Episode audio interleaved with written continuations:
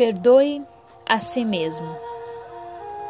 Amados, quanto sofrimento pode ser evitado quando entendemos que não há certo ou errado, pois tudo é aprendizado. O arrependimento é uma dor que queima a nossa alma e reflete suas energias de baixa vibração afetando não somente o corpo físico, mas também o corpo emocional. O arrependimento não cura e não pode modificar o ato praticado, pois o que está feito, está feito. Mas o aprendizado de como não fazer ou de como poderia ter sido feito diferente, além de compreender que as consequências trazem dor e desconforto, tudo isso serve de lição para conseguir a própria evolução.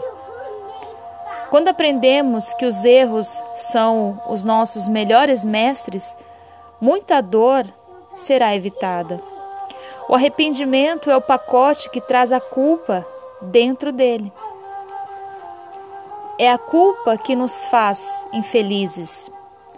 Uma consequência culpada uma consciência culpada não tem paz, não tem alegria, não tem prazer de viver. Enfim, é uma consciência infeliz. Quando estamos conscientes de que fazemos ou fizemos o nosso melhor, de que tudo é feito com a intenção do bem, com o propósito de ser útil e ajudar quem quer que seja, mesmo se os resultados não são os esperados e nem os melhores, ainda assim vamos nos sentir felizes e em paz, pois foi feito realmente aquilo que estava dentro das nossas melhores possibilidades. O problema é que nos ensinaram desde pequenos que quem erra deve ser punido. Como a consciência é o nosso juiz, automaticamente a sentença já vem pronta. Você é culpado. Claro que uma vez sentenciado à dor e ao sofrimento, esse ser humano vai viver uma vida infeliz. Sendo você o teu próprio juiz, a lista de penitência se estende infinitamente. Ela te acompanha dia e noite sem trégua. A culpa se torna um fardo muito pesado, quase que insuportável. E quando se carrega um peso desse tamanho, não sobra forças para mais nada. Tuas mãos estão sempre ocupadas para receber algo. As suas mãos estão muito ocupadas para receber algo de bom e que poderia te dar um pouco de paz e alegria. Não somente as mãos que ficam ocupadas, a mente se sobrecarrega de razões para justificar a sua infelicidade. Ela fica o tempo todo dizendo: culpado, culpada, você não merece ser feliz, você precisa pagar pelos seus erros, você não merece um bom trabalho, você não merece um bom emprego, você não merece um bom relacionamento.